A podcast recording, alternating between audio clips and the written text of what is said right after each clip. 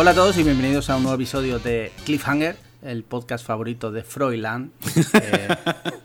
Eh, esto, sé que hay gente que duda, que, que la gente que yo digo escucha poca, pero es 100% real y llegado el caso estoy dispuesto a demostrarlo. Sí, dejan valoraciones además en los episodios, Sí, sí, que es Freud. lo que deberían hacer todos los que nos escuchan. Exacto. Ahora que, por cierto, que no te he presentado, eh, estoy aquí con mi gran enemigo Alejandro Marquino. Hola a todos. Hola a todos. Y bien, como decía Alejandro Marquino, sí, eh, Froilán nos ha dejado comentarios positivos tanto en Apple Podcast como en iBox y ya es más de lo que se puede decir de, de vosotros los oyentes. es incluso más de lo que se puede decir de nosotros mismos porque Sí. no lo hemos hecho. Claro, pero porque nosotros jugamos limpio. O sea, no vamos a dejar valoraciones positivas en, en nuestros propios podcasts. ¿no? Que va, que va. No Lo dejamos ne- negativo para compensar. Para que no cante. Exacto. Eh, bueno, ¿qué te parece si en este tercer episodio empezamos ya primero? Tengo yo aquí la escaleta, la escaleta que has hecho tú, por cierto. Sí. Y empezamos leyendo los correos de nuestros oyentes. ¿Qué te parece? ¿Te atreves? Sí, sí, claro, venga, a por todas. A pecho descubierto, A ¿sabes? pecho descubierto, vale. Yo los he leído, tú no. Entonces te pilla de sorpresa. Mira, el primero nos lo envía Álvaro, Álvaro Borquez, que en Twitter que, que es blog de Bori. Te leo textualmente. Hola, buena gente. Dos puntos. ¿Cuál es el cliffhanger que más loco os ha dejado? Y el que más os ha decepcionado al ver cómo se resolvía. Muchas gracias y un saludo. Es una pregunta mm, bastante, bastante buena. Es una pregunta que de hecho deberíamos haber preparado. porque- Claro, yo como, como lo he leído, yo me lo he preparado. Venga, pues eh, empieza Si tú. quieres, empiezo yo y Sí. te da tiempo a, a pensar. Vale, el que más loco me dejó en su día eh, fue el de Perdidos. No recuerdo qué episodio era.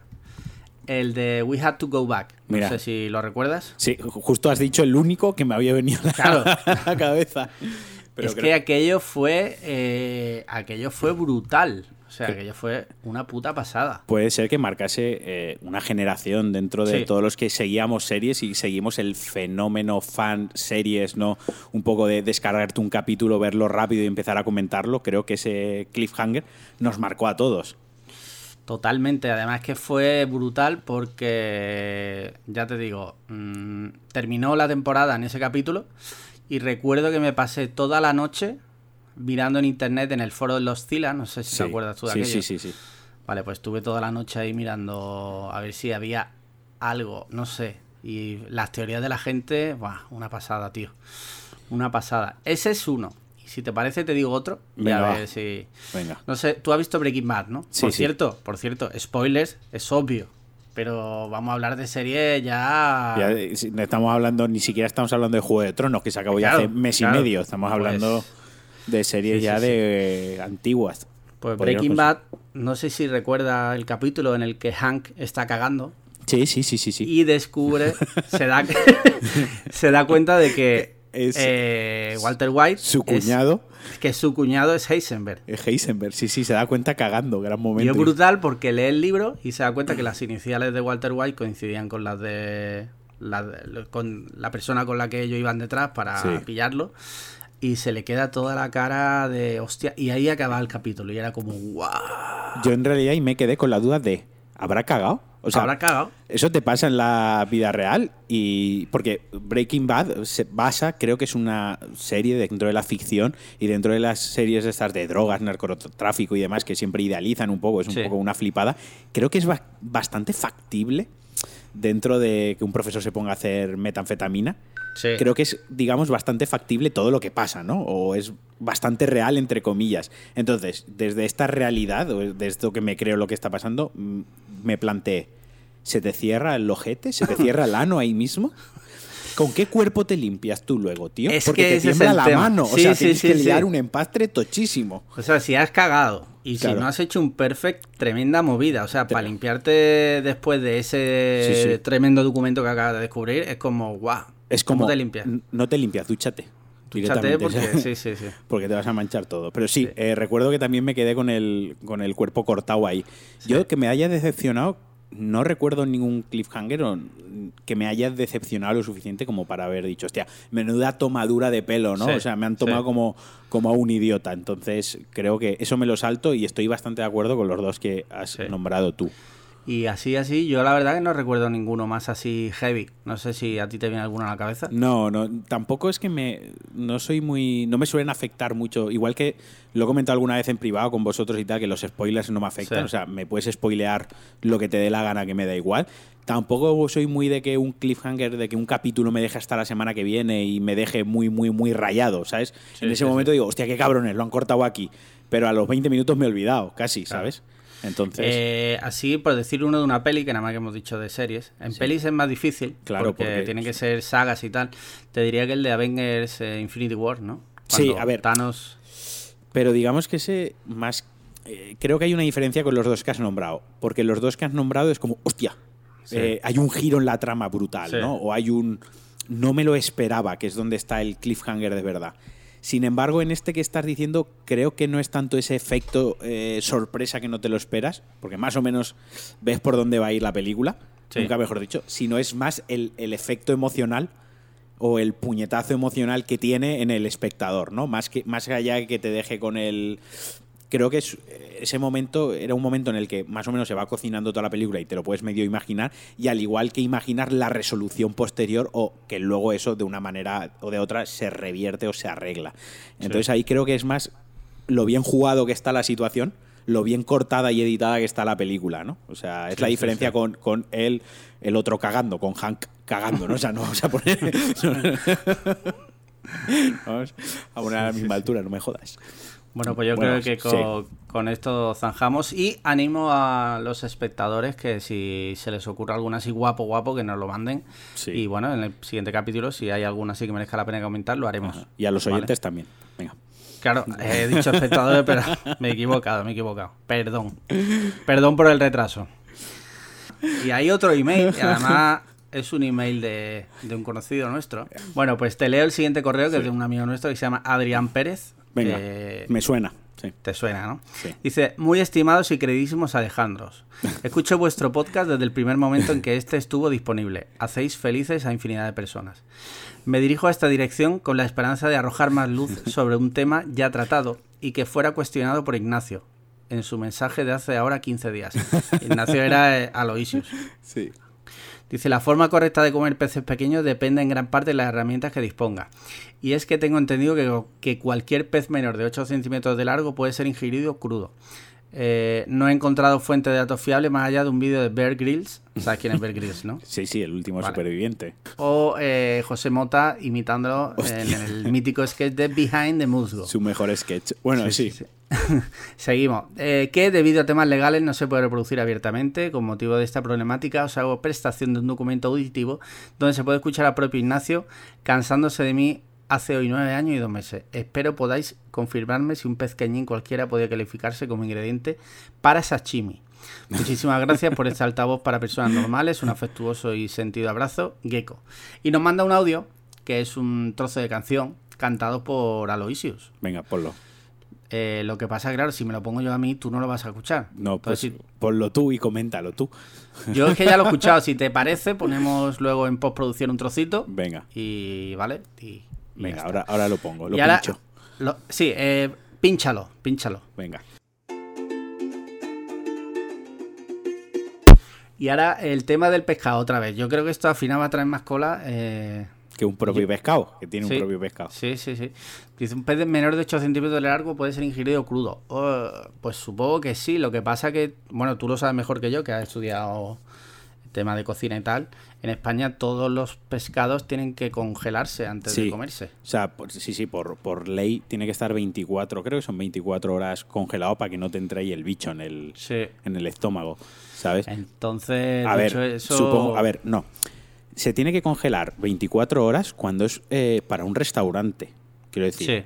tú Sí, te tú vas. en tu casa puedes hacer lo que quieras. eh, ahí está, tú te pescas una dorada, eh, te la llevas a tu casa y como si te mueres comiéndotela. Luego, pues, si te vas al hospital, seguramente te regañen, pero Sí. obviamente puedes hacer lo que te dé la gana. Para un restaurante de sushi, por ejemplo, un restaurante Sí. japonés, todo el pescado tiene que estar congelado, tiene que haber estado 24 horas congelado para matar el famoso y temible anisakis, ¿no? Si no me equivoco, sí es el anisakis. Lo confundo con la salmonelosis, ¿sabes? Porque tengo Sí. este rollo de que confundo enfermedades que te pueden matar, algo que atenta contra mi supervivencia directamente, pero La salmonela entra con mayonesa, tortilla, Sí, con la- cosas de- del pollo, ¿no? No, con la cáscara del huevo. Con la cáscara del huevo también. ¿no? Sí, sí, exacto. O sea, Vale, tú coges vale, un huevo, abres el, el- el blister de huevos, el cartón de huevos. Sí. Esto de blister, si lo escucha mi abuela, me da un capón. Y coges un huevo y lo chupas directamente. Y eso es la ruleta rusa de la salmonelosis, ¿sabes? Igual la pillas Sí. y no lo cuentas. Vamos a la discusión que teníamos el otro día en Twitter. Venga, Con- pon- vamos a- pon en contexto. Ponemos a la gente en contexto. El otro día tú subiste una foto de palabras tuyas, una hamburguesa de costilla de cerdo Ujú. Deshuesada. a- deshuesada a la barbacoa. Correcto. ¿Vale? Con queso. Ahí está, mucho. Tenía una, tenía una pinta, la verdad, cojonuda, eso no te lo niego. Faltaría. Pero, claro. eh, mi problema viene con que eso no es una hamburguesa. O sea, llámalo sándwich, Bueno. llámalo bocadillo. A ver, Pero eso no es, eso no es una hamburguesa. ¿por qué? Eh, Porque la hamburguesa Sí. tiene que ser de carne, eh, carne triturada, o sea, carne picada. Sí. Y la forma, le puedes dar la forma que quieras, ya puede ser redonda o rectangular, pero en mi opinión ha de ser de carne Picada. picada, sí. O sea, para ti lo que define una hamburguesa sí, es que la carne sea picada, ¿no? sí, Entonces, ahora bien, ahora te planteo yo, si yo Venga. cojo una hamburguesa y la pongo entre dos rebanadas de pan sándwich, sí. es una para, mí es una, hamburguesa. para mí es una hamburguesa. si yo cojo una hamburguesa, la, la corto por la mitad y la pongo una barra de cuarto, Es yo, me, una hamburguesa. yo me estoy comiendo una hamburguesa completa. Para mí sí. Para ti sí. Y si Sí. cojo eh, pulled pork y lo pongo Sí. entre pan de hamburguesa, que Sí. recordemos, ese pan tiene un nombre muy concreto, es un sándwich. Sí. Bueno. Mm, Es un sándwich, no es una Yo, hamburguesa. a- mis, mi- mis alegatos, o sea, mis argumentos los he planteado ya aquí. A ver, eh, es como eh, vas a McDonald's y dices, pídeme una hamburguesa de... bueno, en McDonald's no, porque son de pollo triturado. Pero en muchos sitios tú sabes que te pide la hamburguesa de pollo Y y te ponen una pechuga de pollo. Vale, El eso no es una puta hamburguesa. El Goico Gil, sin ir, el Goico, Sí. sin ir más lejos, lo hace así. Pues eso no es una hamburguesa. No, para ti no es una hamburguesa. No. Eres- Eso es un sándwich de pollo que está de puta Pero- madre cuando... Pero, pero es que no tienes. No, no lo estás poniendo en pan de sándwich, lo estás poniendo en pan de hamburguesa. Pero que tú estés comiendo algo en pan de hamburguesa no significa que lo sea. Eh, tú puedes ir eh, montado, por ejemplo, eh, te voy a poner un ejemplo. Los cochecillos estos de 49 de, de 49. Vale, en realidad tienen el motor de una moto. bueno, pero ¿Es sí, una moto? es un coche, tío. Claro. Claro. Pero yo te puedo decir, es el motor de una moto. Bueno, o es el motor de un cuadro, es el motor de una corta césped, que es de 49 también. Bueno. Eh, Quiero decir, es un Pues motor claro. de 49 centímetros cúbicos que Sí. se ha adaptado a un chasis con cuatro ruedas, un sistema de transmisión complejo, un volante y demás. Yo he cogido una costilla deshuesada y lo he metido entre pan de hamburguesa con lechuga, con cebolla, con queso cheddar. y lo- ah, una hamburguesa, no me Ya. jodas. Bueno, mira, eh, yo creo que esto entre tú y yo no lo vamos Pero- a... no, no, te, voy a po- te pongo otra pregunta entonces. Si ahora coges Vale. una Frankfurt Sí. y la pones entre unas rebanadas de pan sándwich, ¿es un hot Ajá. dog? No, tío. Eh, No Eh. es un hot dog, es un bocadillo de salchicha. Es un sándwich de salchicha, ¿no? Sí.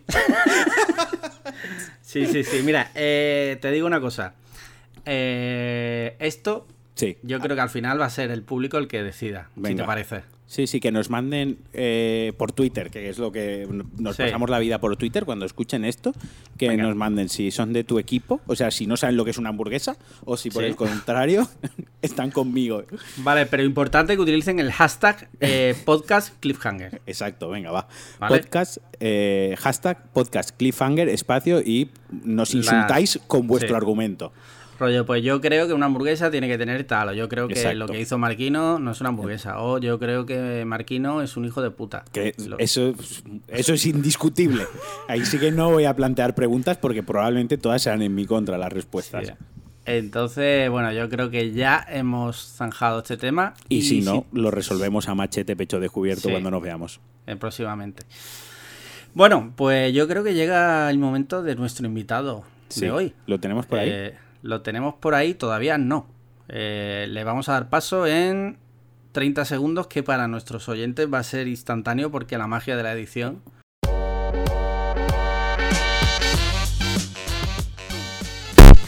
Eh, bueno, pues ya tenemos por aquí a nuestro invitado, que no es otro que el mismísimo Paco Casado, arroba de vuelta en redes sociales, gran amigo. ¿Qué tal, Paco? Hola, buenas tardes Alejandro. Buenas tardes. Eh, y te hemos invitado porque te vamos a hacer un roast. No, es la coña que le digo a, a todo el mundo, pero es mentira. Pero si escuchases el podcast ya lo sabrías. Bueno, Sí. Sí, sí, lo he Eh, escuchado, eh, lo he escuchado. Sí. Bueno. Eh, vamos a hablar de cine y, y yo creo que tú eres una de las personas más indicadas de España para hablar de cine. No sé si estás de acuerdo. Hombre, tanto como de España. No sé, yo que soy, soy una persona modesta. Sí, muy bien. Pues mira, vamos a empezar hablando del reestreno de Matrix, que se reestrenó el otro día. No sé si creo que Marquino la ha visto. Paco, no sé si tú la has podido ver. Yo el reestreno no, el reestreno no he, no he tenido oportunidad de ir a verlo, pero la vi hace poco en casa. Vale. Eh, bueno, ¿qué te ha parecido a ti, Marquino?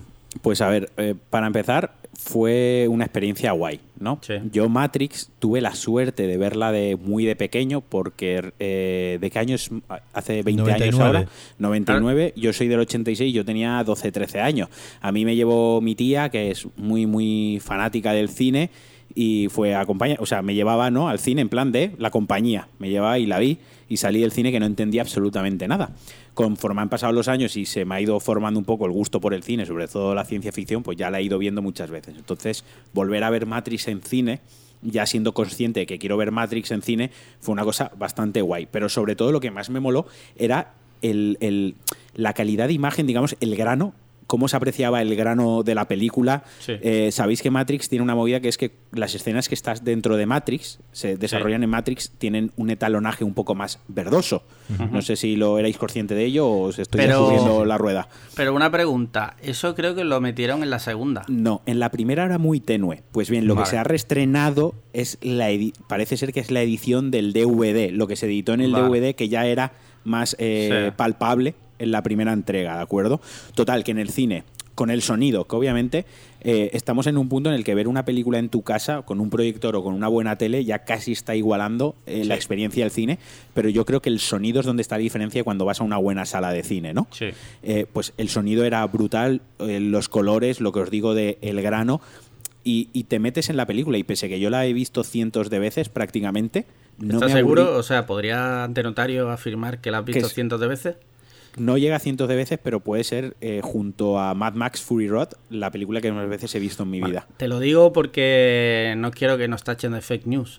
Ah, bueno, si no lo han hecho ya, tampoco creo que vaya a pasar ahora. Total, bueno, va, que me liáis.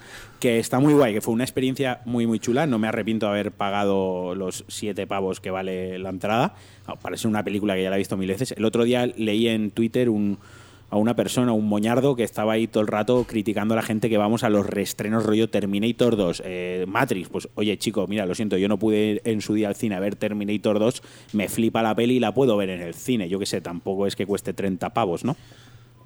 Y muy guay, tío, la experiencia muy guay. Si, si reestrenan las otras dos películas que nunca se debieron grabar, probablemente vaya a verlas también. Eh, yo no pude ver Matrix en su día en el cine porque, no sé, es lo típico que en su momento cuando se estrenó no me llamaba la atención, no la vi. Luego cuando se estrenó en DVD, pues ya me flipó, la tengo por ahí. Tengo el pack en DVD que salió en su día, que me lo regalaron y costaba como en su época como 20.000 pelas, una cosa así. Venían las tres películas, los cortos de Animatrix. Animatrix, sí. El pack está chulo. Ahora ya a día de hoy totalmente obsoleto porque son DVDs, pero bueno, está bien tenerlo. Y me hubiera gustado verlo en el cine, pero no he tenido oportunidad, la verdad. Y me hubiera gustado, la verdad. Paco, No sé, ¿tú fuiste, Paco. ¿tú fuiste al Yo la- yo su día? Yo, ¿Yo? sí, yo sí, yo sí. No, Alex no, Alex no, Alex No, ha dicho que lo- no. Lo he dicho ya, de hecho. Eh, Lo acaba de decir. Claro, yo le estaba preguntando a Paco, madre mía, ¿qué, Ah. qué edición va a tener esto luego? le estaba preguntando Yo- a Paco que... Yo vale. puedo, yo, yo, yo sé exactamente cuántas las veces la vi en el cine. Yo la vi exactamente cinco veces en el cine. Hostia. ¿Por Porque motivos profesionales? No, no, no, no, no, no, no fue, eh, bueno, mm, eh, motivos económicos. Ah. Eh, yo, la, yo la vi eh, en Málaga, justo aquí en Málaga, eh, antes de irme a Londres. De, de- Sí. de- me fui un par de meses, ¿no? En el verano del 99. Y entonces la vi aquí, aquí pues obviamente doblada, y no hay otra manera de, de verlo. Y, y obviamente pues yo con 22, 23 años pues flipé un montón, pues como se flipa a, a esa edad, ¿no? Y después en, en Londres tenía un- una tarjeta, me saqué una tarjeta de estas de que era una tarifa plana para ir al cine. Eso ya estaba en Londres hace 20 años. Hace 20 años eso existía en Londres en una cadena, en una cadena en concreta, entonces tú en esa cadena te podías ver todas las películas que quisieses.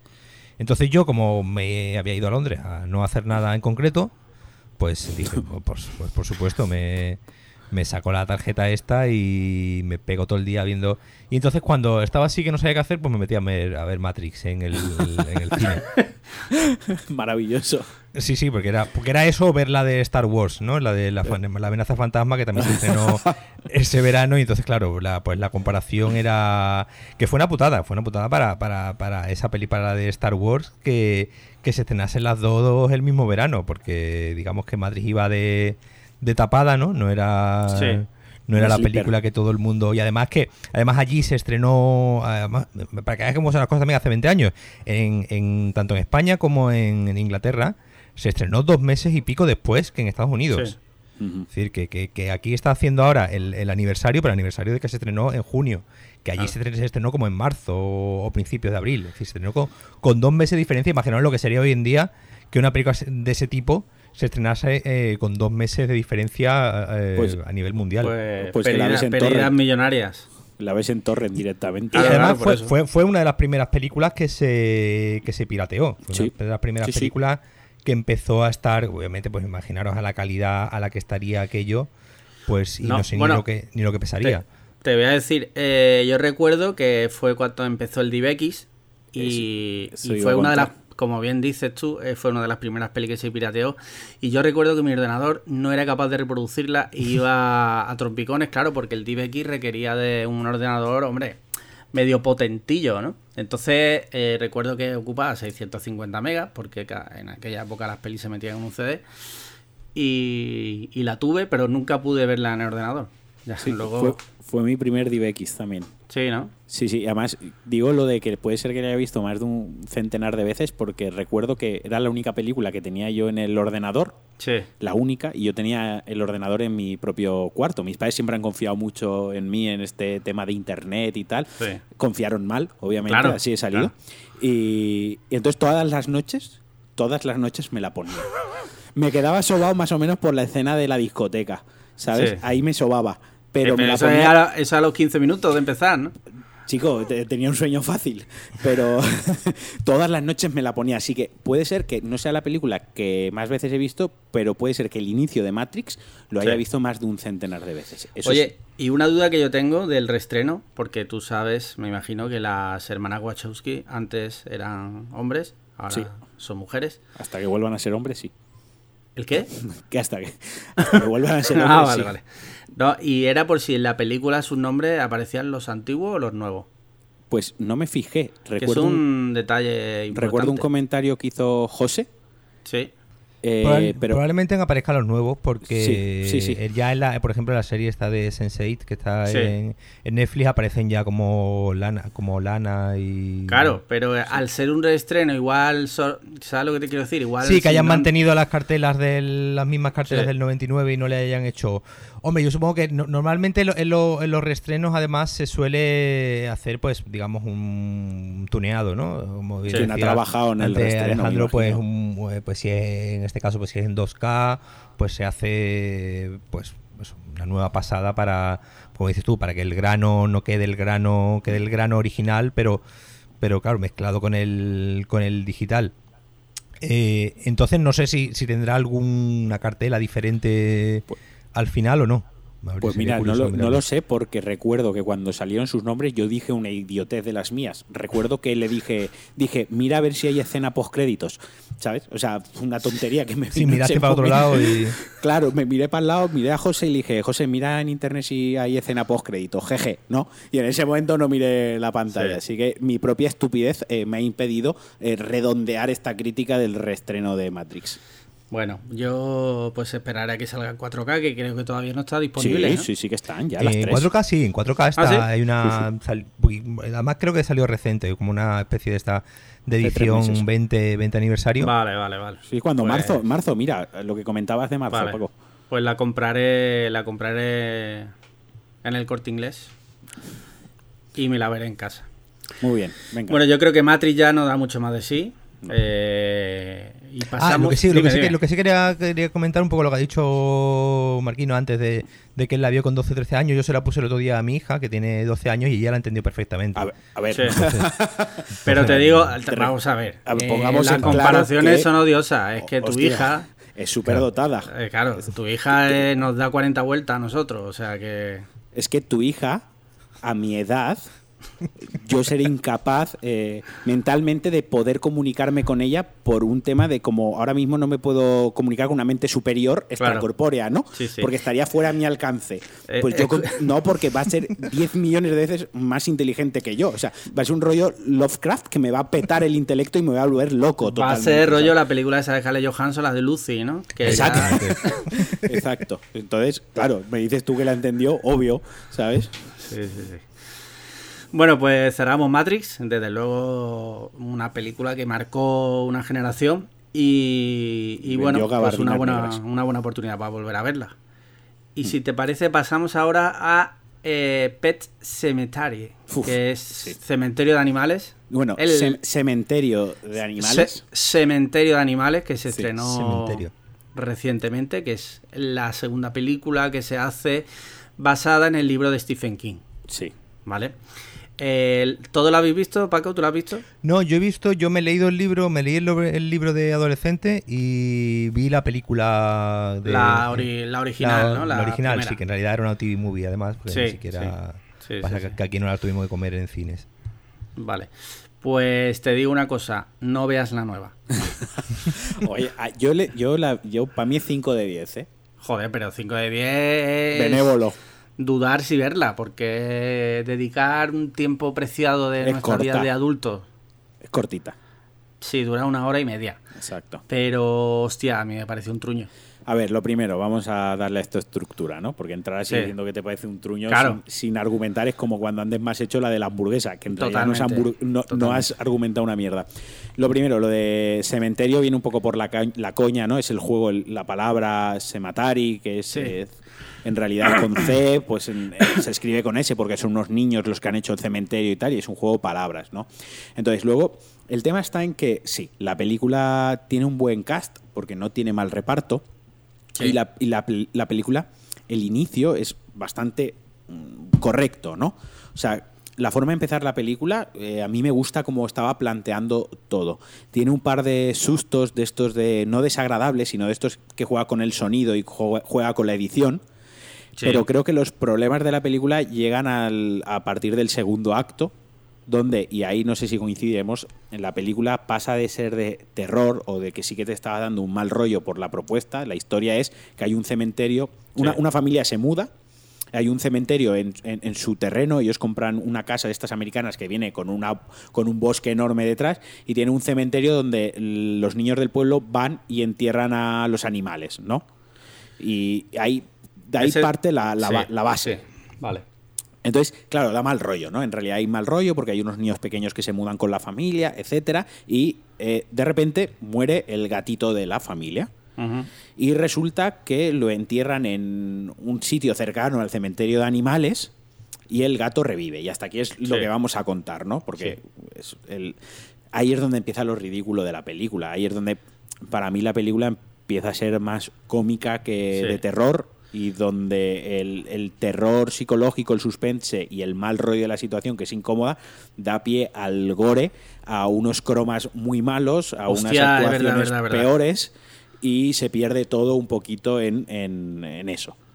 Sí, no sí, sé sí. si estar de acuerdo o, o no. Yo estoy de acuerdo. Y mira, fíjate, yo en el 92 vi la original. Bueno, no la vi, vi un trozo y me cagué de tal forma. En el 92 yo tenía nueve años.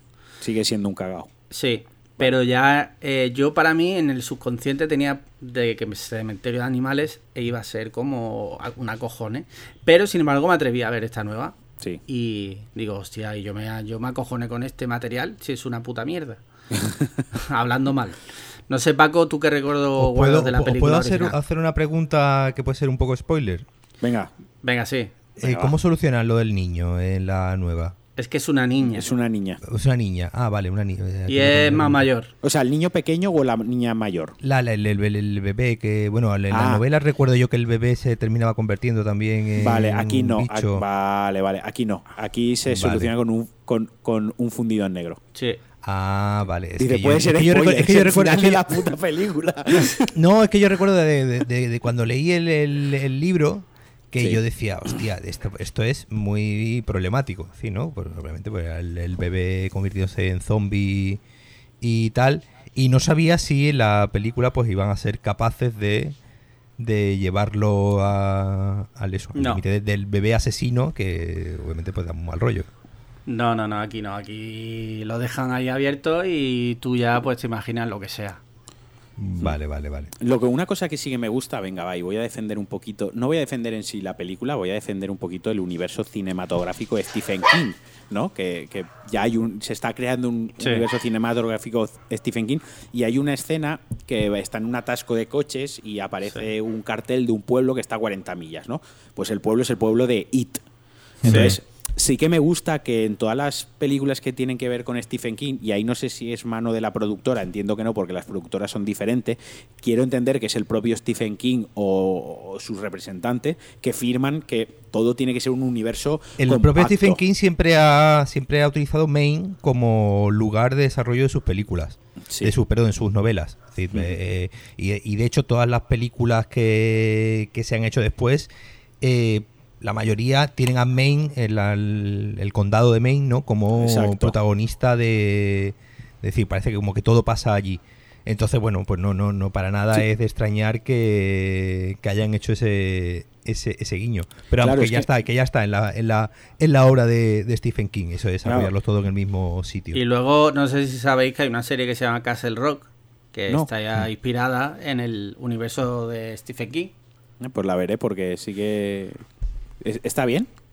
Yo he visto los dos primeros capítulos y me esperaba otra cosa. No Ah, he vale. seguido viéndola. No Vale, he seguido vale. viéndola.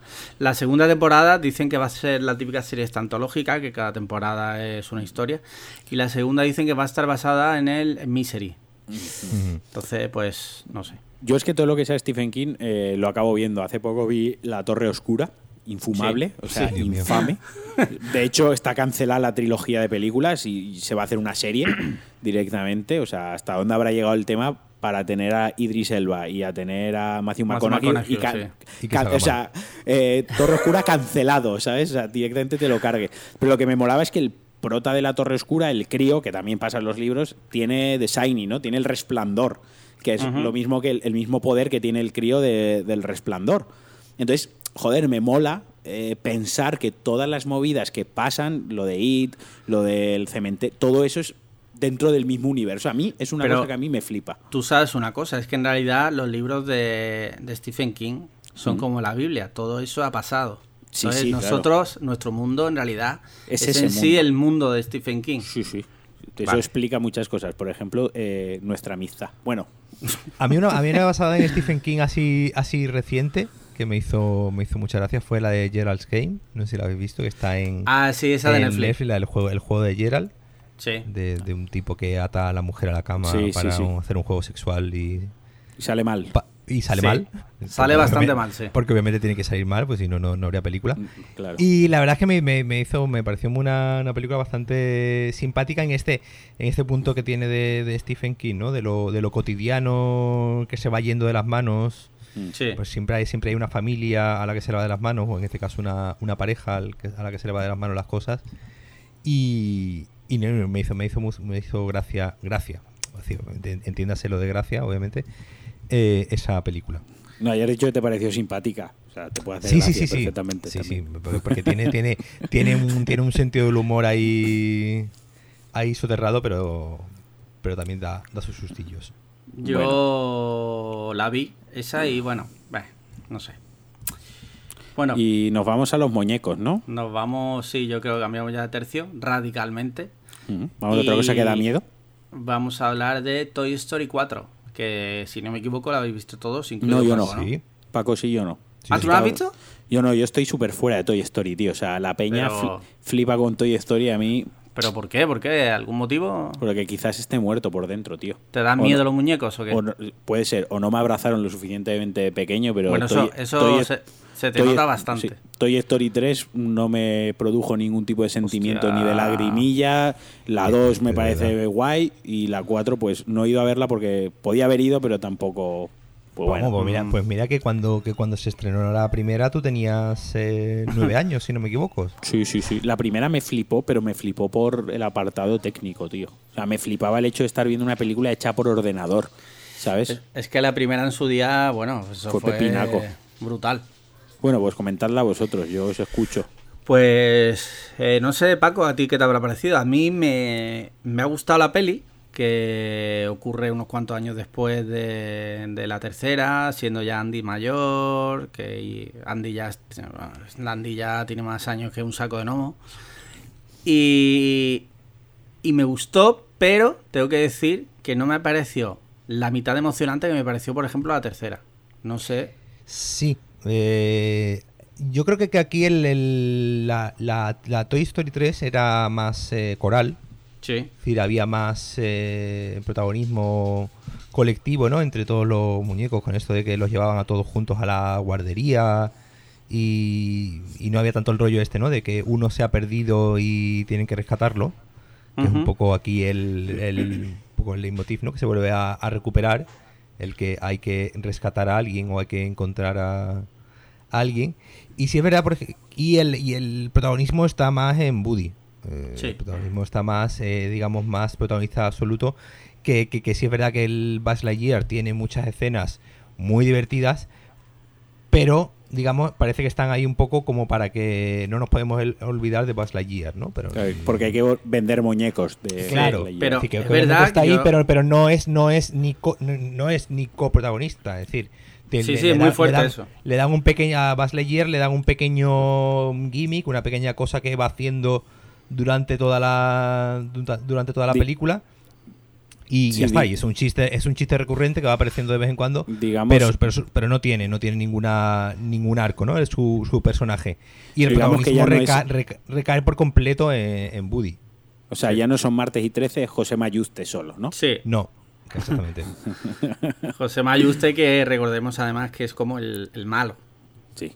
Porque eh, Buzz, yo siempre he tenido la impresión de que era el tonto, ¿no? O sea, encarnaba el papel del héroe un po del héroe tonto. Claro, sí, sí, sí. No, y aquí, aquí siguen insistiendo en eso. Aquí O sea, sigue siendo idiota. Pasa- Sigue lleva siendo no sé idiota. cuántos años sabiendo Ah, que se- es un muñeco, no, teniendo conciencia de...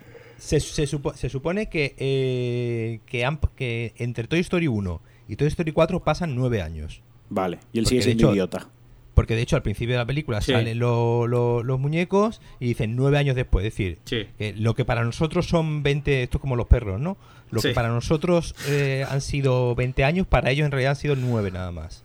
Entonces, claro, te, te crea una, una paradoja temporal Sí. muy rara también, porque dices tú, en, en- en el año, en la película, ¿en qué año tiene lugar en realidad? Sí. Porque, claro, tienes que estar es un poco, no, nos metemos ya aquí niveles de Fast and Furious. O sea, Exactamente. están, no están pegajosos ni nada, porque yo recuerdo mi juguete de pequeño, los dejaba dos años por ahí y luego daban un poquitín de asquito. Otro tema que se puede ver es el tema de los putos muñecos están todo el rato perdiéndose y los humanos no, no piensan que hay algo raro.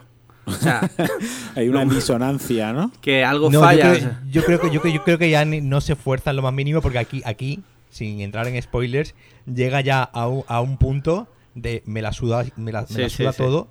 Y, y vamos, los muñecos hacen ya toda una, una cantidad. Bueno, a ver, ven- venimos de, de que hace tres años en, en buscando a Dory, eh, un puñado de peces y, y pulpos y varios se ponían a conducir un coche Sí.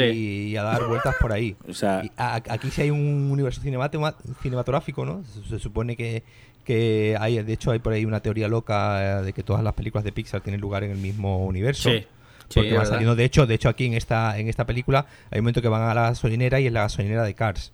¿No? Es Sí. Dino Co. Sí. y, es- y es la misma, la misma gasolinera. Sí.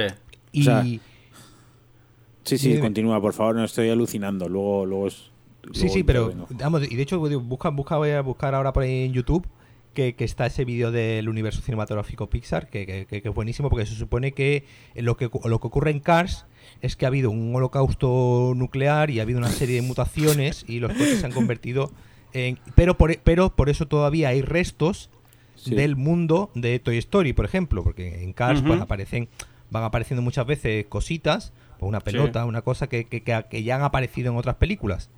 Eh, Me- y me claro, ya después viene. Wally, que ya es, digamos, como la. Claro, se supone que Wally es el punto intermedio, ¿no? El, el universo se destruye, Sí. el- la planeta Tierra se destruye, se va todo y hay una serie de mutaciones en la Tierra y la chatarra esa pues cobra vida en forma de coche. ¿Y, y bichos dónde se encajan todo esto? Bueno, bichos, al ser insectos, un poco Claro, van por pues su como En cuenta. cualquier momento, no, Sí. ahí no hay humanos. No. Pero sí es verdad que, que aquí Pero- la presencia, que, que aquí, digamos, la, ante- la interactuación ya entre humanos y, y- y- y muñecos, Muñecos.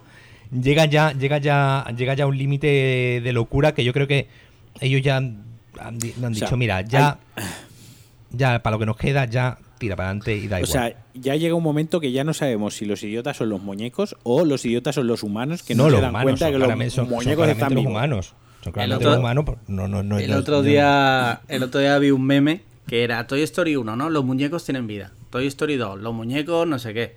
Toy Story 3, los muñecos toman conciencia de su propia muerte. Toy Story 4, los muñecos no sé qué. Ya ponía como Toy Story 6, eh, Woody llega al cielo y mata a Dios, ¿no? Claro, sí, sí. como que era el, el- el- la evolución natural, ¿no? Ya Claro. Sí, bueno, aquí, aquí a- lo que, lo que sí me, me gustó mucho es el conflicto que tiene Woody. Es decir, el conflicto que tiene Woody es el conflicto de un adicto. Que, es, que, que es, que, es el, que es el muñeco que es adicto a los niños. Es- hostia, eso Y- suena y- chungo. Y, y- y, claro, y, y no concibe su vida eh, eh, sin un niño. ¿no? Y- y- Eso digamos, le pasa, película eso le pasa a mucha gente. durante la película se va dando, se va dando cuenta que bueno, que, eh, que hay muñecos que, que viven sin niños y llevan una vida plena, plena y no les eh, pasa nada. Entonces, en cierto modo, eh, a mí. No, pero bueno, no te rías, no, pero lo estoy completamente en serio. No, no, es que no me río de ti, me río de imaginarme los paralelismos de. Claro, no, no, los, adicta paralel- a- los paralelismos aquí ahora mismo son evidentes, ¿sabes? Eh, eh, entonces, es- está, está ese que tiene ya, pues, digamos aquí, el, la- el, el niño sería pues la familia, ¿no? La familia formada y tal. Y después estarían los muñecos que viven en una tienda y entonces, Sí. digamos, pues no tienen familia, eh, viven solos, pero digamos, pues la película, pues yo creo que también trata un poco de decir, bueno, esos muñecos, aunque no tengan familia, aunque no tengan niño, pues también son muñecos felices y merecen estar en este mundo. Podemos decir que Toy Story 4 es propaganda de Podemos. Eh, yo ah, Mójate.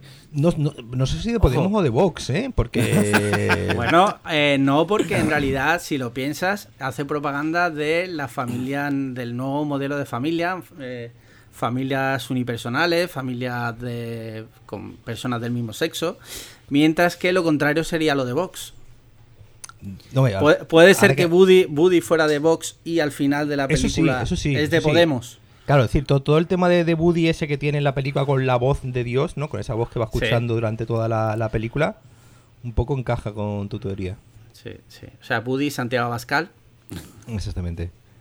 Y Vale. Pablo Iglesias es Woody, claro. Y es... eh, eh, Pablo Iglesias es Woody, claro. Sí. Y Lightyear, Increíble. eh. Increíble Vale, como vale. acabamos de sodomizar. Ah, no, lo que, lo, que sí, no, lo que sí, lo que, lo que sí me, me- me encantó muchísimo de la, de la película es que es una película divertidísima. Es una película Sí. en, la que te, en la que te ríes, como yo hacía mucho tiempo que no me reía, y sobre todo con Keyan Peel, con, Sí, con sí, sí. eh, los que la hayan visto en versión original, eh, Jordan Peele y Key, es decir, los, los dos estos que hacen el, el dúo el dúo cómico que tienen un igual aquí tienen un- una, pare- una pareja de dos muñecos de peluche que, que- que llevan toda su vida viviendo en una en una feria no Eh, colgados así colgados en una feria y de repente descubren que pueden salir y de- ir descubriendo mundo y que no todo tiene que ser estar ahí esperando a que venga un niño a, a ganarme Sí, sí, Increíble plot el de Toy Story, ¿eh? sí. Sí, sí, no, no, no, no, no. Es decir, a ver, todo el, todo el rollo este de, de los muñecos que hay que están en anticuarios, otros muñecos que están en, en una feria, eh, abre un poco el mundo, porque abre un poco el, universo de, Toy Story, porque bueno, no, no, nos viene a decir que no, no todo es eh, estar todo el día con un niño coñazo y, y, bueno, y también eh, la, la de la del anticuario eh, tiene unos cuantos momentos de muy, muy mal rollo Sí. con unos sicarios eh, muñecos de estos como los de pesadillas, ¿no? De, Sí, la marioneta el- esa. El, el ventríloco este con pajarita. eh, que dan, que dan muy, muy mal rollo. Es decir, que. Sí, sí, pero bueno, mal rollo viene dando Toy Story desde la primera película, ¿no? Cuando salía Eso- Sí, Sí. cuando el niño chungo, ¿no? el niño chungo aquel injertos. y el. Sí, que tenía el muñeco hecho con como unas patas de. me acuerdo, De- unas patas de araña, ¿no? De araña y una cosa así. Es decir, que, que eso ya estaba ahí. Lo que pasa que, bueno, que, que cada vez lo han ido fomentando más. Eh, por lo visto he habido quejas, de hecho, de que la película asusta a los niños. Que digo yo, pero vamos a ver, si Toy Story históricamente siempre ha tenido alguna escena así un poco más oscura, un poco más turbia, ¿no? Oye, yo me acuerdo de la, en la de Toy Story 3, mi hija se, se tapaba los oídos y no quería ver la del cuando el mono se ponía Sí. a, darle con las panderetas esas, ¿no? Con, Sí, la- sí, sí, sí. con los platillos.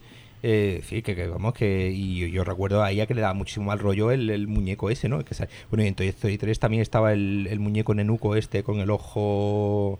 Sí. Con el ojo tuerto, que tenía una cena que salía ahí en un columpio que daba muchísimo mal rollo. Es decir, que Sí, mal, sí, sí. Toy Story daba mal rollo siempre.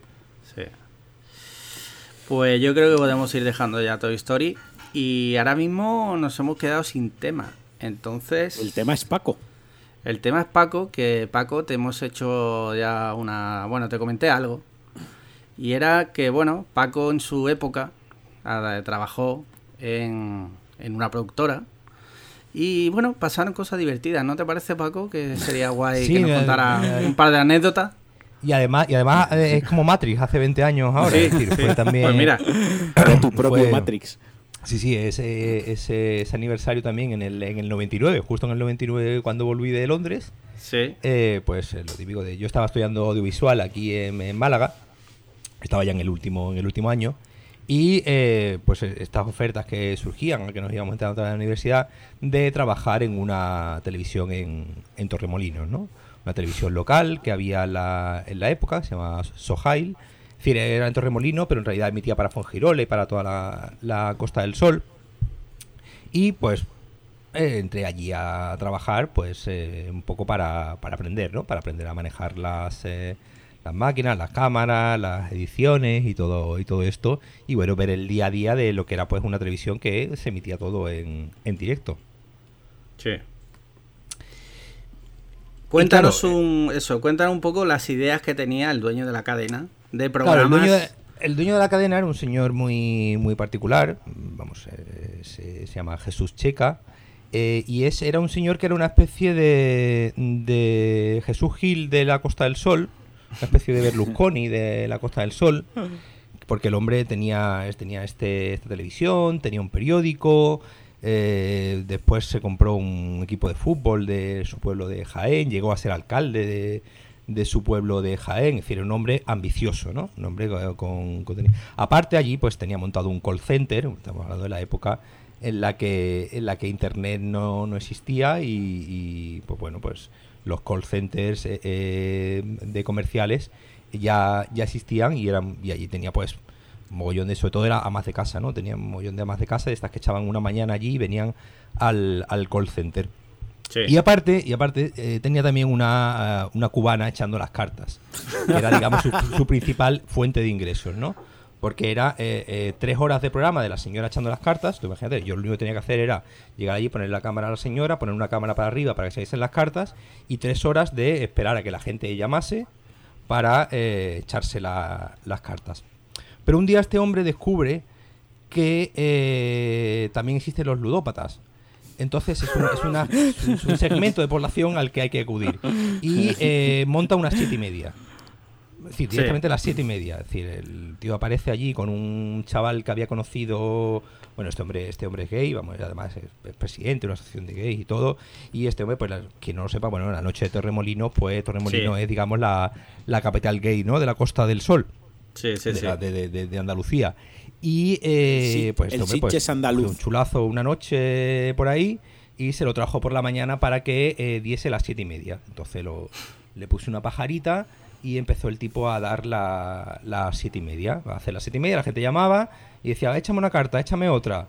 Y, y le iban echando las cartas. Entonces vio que, vio que eso funcionaba. Entonces empezó a quitarle horas a la, a la, a la cubana, a la, a la bruja, y empezó a dárselas a las siete y media, a la ruleta. Un día apareció una ruleta, otro día apareció y, ya. O sea, pues, no tenía, no tenía, no tenía una idea buena, ¿no? No, no, claro, ya, ya empezó a decir, bueno, pa- para, para variar la programación, que no sea solamente a las siete y media, pues vamos a hacer a las siete y media, a las siete, a la- a las siete y media, a las siete y media, después a las 6 la ruleta, a las 5 la 21, y a la- entonces fue por todos los juegos de azar, dándose cuenta de que, eh, eh, digamos, la ludopatía era bastante frecuente Lu- allí en la Costa del Sol, ¿eh? y iban llamando muchos. Vale, y así que eh, tuvo también otra gran idea, lo que pasa que eso ya a ti te pilló fuera. Eh, que fue un gran visionario este hombre, ¿no? Claro, este, este hombre, justo como digo, en el año 99 surge el surge Gran Hermano, como, como podéis recordar. Y eh, este hombre, pues, eh, no tiene. Ya, ya había hecho sus pinitos en el, en el mundo sexual. haciendo un programa allí, que ese sí lo, ese sí lo estuve, sí lo estuve viendo yo, que era el mago del sexo, que A era ver, los, los, eh, los- De bien, momento no recuerdo- tenemos, un segundo. lo- el mago del sexo. Era, era una, una cama, una cama redonda en mitad del plató. Va, tenían que ir todo, todos los sábados traían allí la, la, la cama. Y entonces, pues el tipo presentaba la cam- presentaba el programa desde, desde la cama. Y entonces iba, iba invitando a gente de, de allí, de Torremolinos, pues de shops, de. A sus amigos. Swingers, ¿no? A lo mejor, ¿no? Me sí, sí, sí, uno de un, uno de un club una vez, una vez, otro que hacía piercing, otro que hacía Un ambiente, un ambiente Eh, san- sanísimo, sí. ¿no? Sanísimo, el ambiente era sanísimo. Ah, Una eh, cosa, una cosa, una cosa que del- no, lo mejor que tenía el, una de las cosas más divertidas que tenía el programa este del mago del sexo eran los vídeos, de- los vídeos, los vídeos dedicados Sí. que consistían que eh, nosotros, eh, él venía y nos traía como 10 o 12 películas porno del, del videoclub, ¿no? En VHS, te estoy hablando. Sí. Entonces él nos las traía y nos daba eh, un, un puñado de CDs que eran la mayoría canciones de folclóricas, ¿no? Eh, Pues, pues eso, estoy hablando de Rocío Jurado, La Pantoja, tal cual, eh, el dúo dinámico. Y entonces nos, eh, no- nos dijo, tuvo la idea de que montásemos vídeos con las escenas de las películas porno con, con las canciones. Y entonces Sí. tuviésemos como 10 o 12 vídeos ya montados, pues yo qué sé, eh, me- corre, corre caballito. Pues era, eh, corre, corre caballito. Y entonces nosotros encima de eso, pues teníamos que montar, pues obviamente, intentar darle... Entonces nosotros nos esforzábamos, porque eran unas personas eh, profesionales, en darle, pues obviamente, un sentido. Pues eso, pues si era la bien pagada, pues que, pues que saliese una con muchos señores. Si era corre, corre caballito, pues, pues estaba claro, ¿no? Y, y así. Eh, el problema fue cuando nos, cuando nos encontramos la de la de 15 años tiene mi amor de, del dúo dinámico. que, claro, ya, ya, ya decidimos no, no, no ponerla porque nos parecía ya un poco... Pero tenía mucho éxito porque la gente llamaba y eh, decía, pues quiero que le ponga, quiero dedicarle a mi amigo del club, eh, corre, corre caballito. Y entonces, pues, venga, pues ahora corre, corre. Entonces la gente llamaba y la gente llamaba súper, súper encantada eh, con, las, con las dedicatorias. El tema es que eh, surge Gran Hermano y este hombre, eh, sus ideas siempre tenían que ir más allá, eh, decide... eh, Era- ese hombre, gran- ese hombre era un puto visionario. El visionario No, no, no, de, hombre, de- de Torremolinos, tío. Sí, sí, sí. No, no, sí, sí, sí, Torremolino. Eh, eh, uno, uno, de los, uno de los negocios principales de este hombre era el baile retro. Sí. Era, eh, era eh, organizar un campeonato todos los, eh, todos los años, campeonato internacional de baile retro, y traer a gente de todo el mundo a hacer campeonato de vals de, y de cosas así que se organizaba y el tío con eso se forraba. sí. El caso que hace que, que decía hacer el, el gran polvo, que consistía en, eh, en, pues en meter en pues en meter en una casa a una serie de mujeres prostitutas, decir, porque obviamente ahí ninguna iba voluntariamente, digamos, sin, sin cobrar. eh, encerrada, pues, pues otro con otros cuatro o cinco más eh, y eh, follando, básicamente. Directamente. en directo. En Lo directo. que viene pues, siendo como- co- copular. ¿no? como, como gran hermano, con las, con las cámaras así, digamos, escondidas. Y entonces tú ibas viendo el. Entonces, digamos, como que tenían estipulado que tenían que follar un número de veces y que tal, y que, y que tenían que ir desnudo por la habitación, por la, por la casa, por la casa, Es- tal cual. Era el gran hermano que toda la gente que veía Gran Hermano quería ver en Sí, realidad. O sea, correcto. ese- Claro. Porque al final, no olvidemos un pequeño inciso, Gran Hermano jugaba con ese morbo. O sea, Sí. Jugaba claro, con claro. el morbo de la cámara en la ducha. Del no, para que era eliminando el morbo completamente, claro.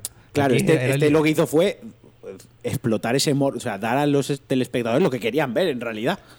Exactamente. Vale, vale. Eh, y yo, yo ya cuando anunció eso, yo ya decidí irme del, de allí. No, Ese, no, ese fue tu tope, había- ¿no? Ya fue mi tope, no. Ya había montado yo suficientes vídeos de, de porno VHS, ya había visto yo suficientes cosas y ya no, no, no quise. No, no, no, lo, lo juro que fue, digamos, una decisión moral, ¿no? De decir, no, no, mira, yo, yo por aquí no paso. Yo, yo, yo a esto no me, no me someto porque ya había tenido incluso el tío una movida como un mes, un mes, un mes teni- antes. teniendo movidas porque va. puso un anuncio. ah, No, no, es que llegó a venir. No, movida te digo porque llegó a venir Ante- Antena 3. Que llegó Hostia. a- lleg- sa- llegamos a salir en Antena 3 en las noticias. Porque puso un anuncio de se buscaba, se busca presentadora para se busca presentadora con tetas gordas para noticias. Joder. Hostia, eso a día de hoy en Twitter hubiese sido Claro. una movida. Sí, no, no, sí, pero sí, es que no, no, lo fue en el año 99. Claro. Que, que, que, que, que, que, le- que el UGT y Comisiones Obreras, no sé quién, se les echó encima eh, y llegó a venir Antena 3 allí a nivel nacional a entrevistarlo a él, él pues justificándose que bueno, que igual que se pide pues un presentador eh, pues con una serie de características, pues una característica, él lo defendía, ¿no? Él intentaba, él intentaba defenderlo, pero obviamente pues era completamente indefendible. Yo, yo es que flipo porque siempre que alguien intenta emprender, que abrir camino a nuevas formas de comunicar, siempre hay alguien que se le echa encima. Oye, no sé si os Claro, habéis dado que, cuenta. eh, es que en el mundo de los visionarios hay vision, está Steve Jobs, después, ¿sabes? Y después ya, El- el- Elon Musk vas pa' abajo. y luego este señor. no me refiero, ya vas bajando, vas bajando, y claro, no todos los visionarios son Steve Jobs, es decir, hay visionarios pues que digamos, pues Con otro por tipo muchas de visiones visión. que- por muchas visiones que tengan, pues no, pues no. Pero, Sí. ¿ese fue tu contacto con el mundo del porno o has tenido más contacto laboral, ojo, recalco laboral, en el mundo del porno? No, yo en realidad ahí, ahí no llegué a hacer eh, nada. No, Pero- llegué, a, no llegué a. a- a- yo, yo ahí, lo- ahí, lo- ahí- ahí me formé, digamos, como editor. Porque ahí fue, Vale. digamos, la pericia de pues de coger pues un polvo que en una cinta de VHS pues duraba 25 minutos, pues digamos reducirlo a una canción de 4 minutos y que digamos eh, la Y que resumiese la esencia de la desarrollo. escena. Entonces, que que no requiere una capacidad de concreción y una capacidad de síntesis que bueno, que te, te curte, Pero- ¿no? Como como, como editor. Porque, Paco, Pero ya años, años, como Sí. de- a- al hilo de lo que tú me preguntabas, que yo sepa dónde vas, eh, el, al- unos cuantos años después, estando eh, ya yo viviendo en Madrid, ¿sí? tenía una- un amigo que trabajaba en el mundo del, del porno. Él Ajá. se dedicaba a hacer, sobre todo, él era sobre todo fotógrafo, sigue siendo, vamos, sigue siendo fotógrafo, sigue, sigue trabajando y sigue, sigue trabajando en el, en el sector. Eh, y eh, pues un día, claro, estamos hablando del año 2002, eh, 2003, eh, surge eh, pues eh, grabar una serie de escenas porque bueno el Porno. este pues tenía tenía tenía eh, iban a hacer una serie de fotografías y querían hacer también una, una película claro estamos hablando de que año 2002 2003 pues eh, no era tan fácil como hoy en día acceder al estamos hablando de que esa época era fue la época una de las últimas épocas doradas del porno en el sentido de que se hacían grandes producciones Sí, sí. eh, se, se- se gastaba mucho mucho dinero en, en todavía en el de sacar películas eh, en DVDs en todo ese tipo de lanzamiento entonces digamos a- había había Podríamos decir que la época donde el porno era la industria que, eh, de entretenimiento que más dinero movía, ¿no? Cuando aún Eh, estaba fuerte. Claro, es decir, claro, es que em, con la tecnología ha pegado un cambio brutal. Claro, Entonces, pero- en, en- en esta época, digamos, se rodaban películas. Hoy en Sí, día sí, sí. ya Se cena- apenas... se- se- Sí. Podemos hacer un día, si queréis, un monográfico de porno.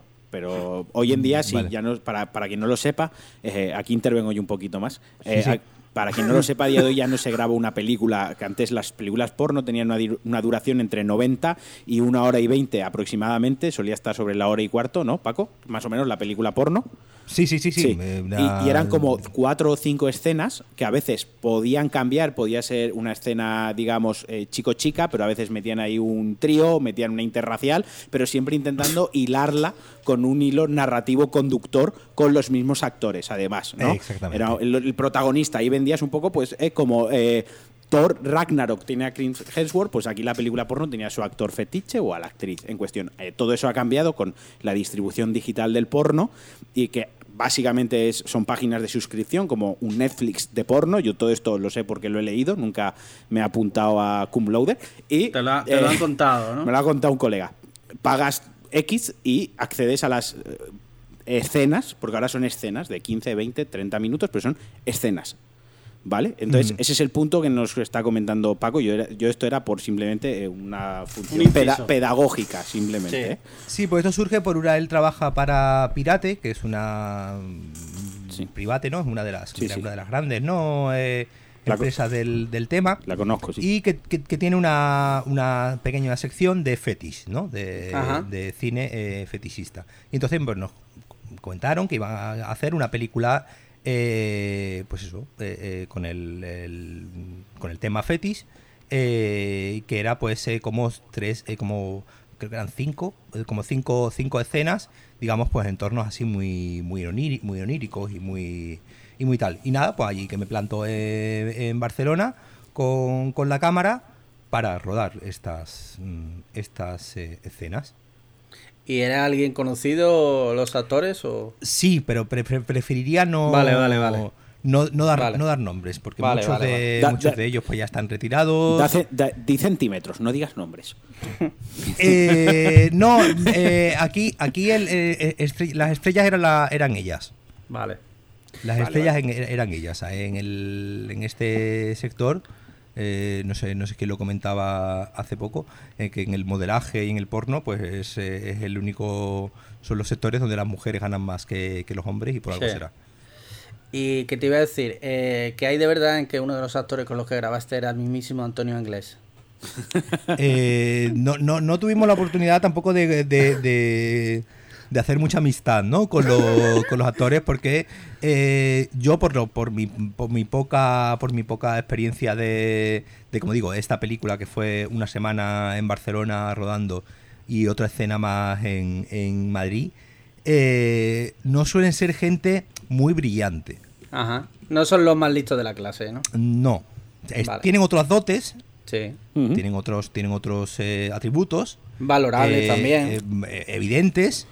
No, no, porque no, y ahora, y ahora ya, y ahora ya hablando en serio, hay cosas que son dignas de, de, de ver y de. Y de, y de- y- Y de no, alabar eso- incluso, casi, ¿no? Podríamos decir. no, no, y ya, y ya, y- pero ya no, ya no te, ya no te hablo de, de, de- ya hablando ya en plata, de tenerla más grande o no, sino de también. tenerla así de grande, terminar y decir, "Ps, espera cinco minutos, hacer así, bla, bla, girarse y decir, venga, seguimos.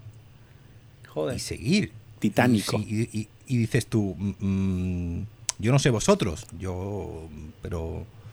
Esto se está tornando un poco hot, pero.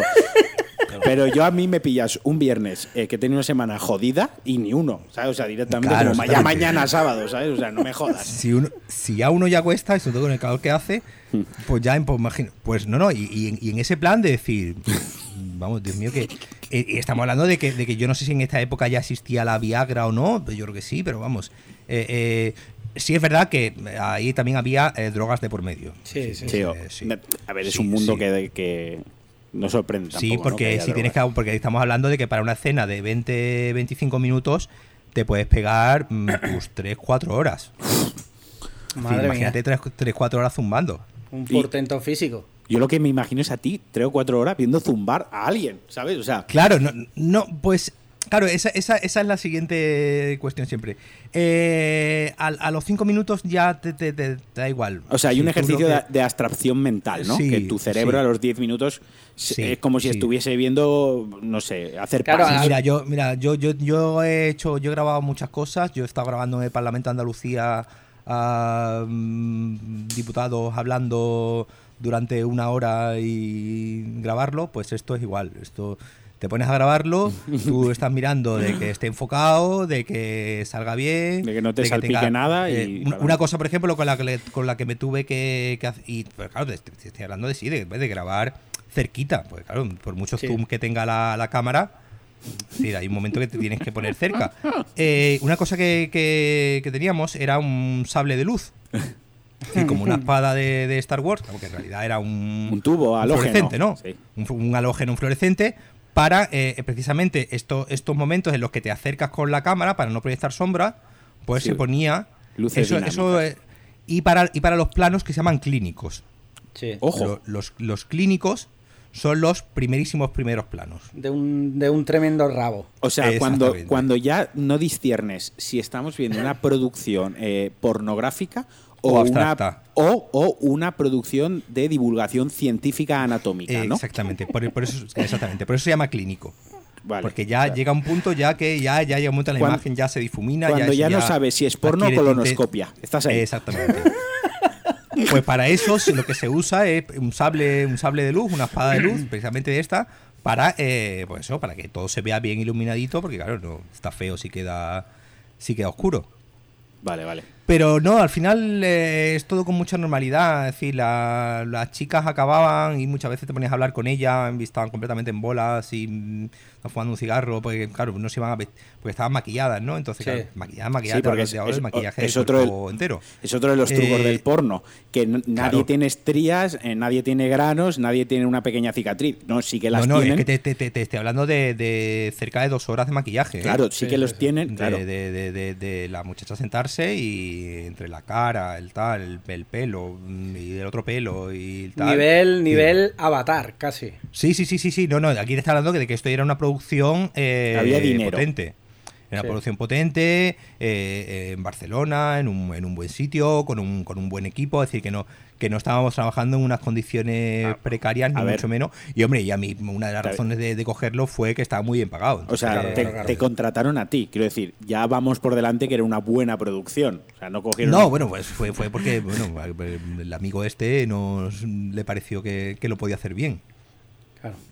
El tema es que después no lo, yo no lo monté, yo no hice, digamos, entre, entregamos toda la, todo el material a, a Private y Private fue ya los que Pero- se encargaron de, de hacer la película y montarla. Dos cosas, dos dudas. ¿Has- ¿Viste la película?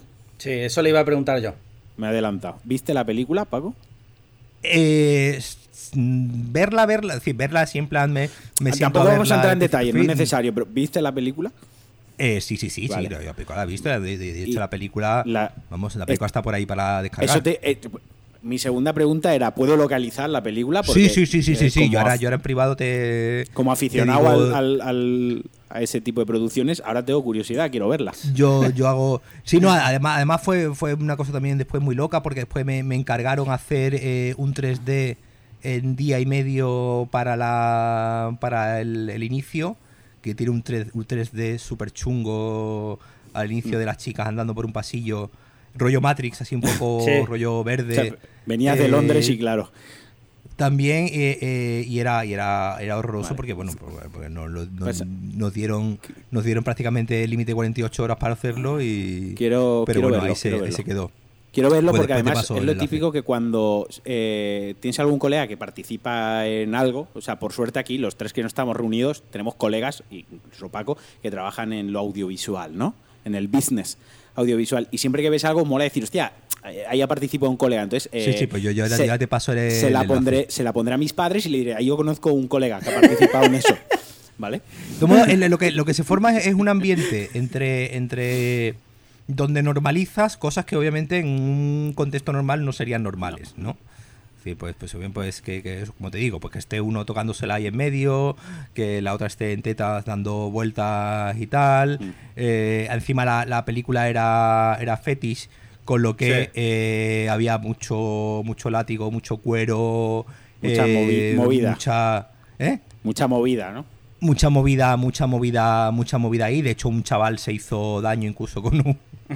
Me, me río, pero hay, hay una- un aparato que es como una especie de sacador de leche, Sí. pero para, pero para el pene, ¿no? Sí. Eh, y y que, que, pues tiene como una, una bomba que le vas dando así con la, con la mano y digamos pues yo creo que es como te va masturbando o algo así, ¿no?